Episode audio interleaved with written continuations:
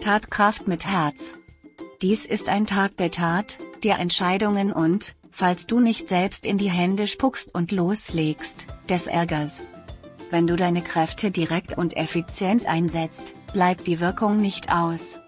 Tendenziell gebrauchst du deine Ellenbogen eher zu viel als zu wenig, wie ein Vulkan. Heute kannst du recht schnell aufbrausend sein. Es ist durchaus möglich, dass du in einer herausfordernden Situation überraschend heftig reagierst. Lenk überschüssige Energien am besten in sportliche Bahnen, hohe Erwartungen.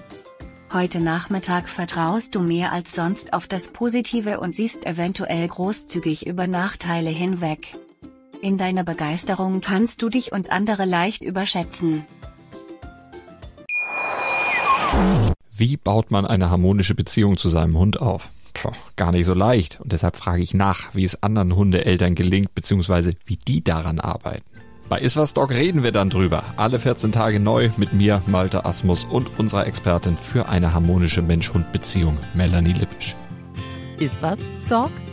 Mit Malte Asmus. Überall, wo es Podcasts gibt.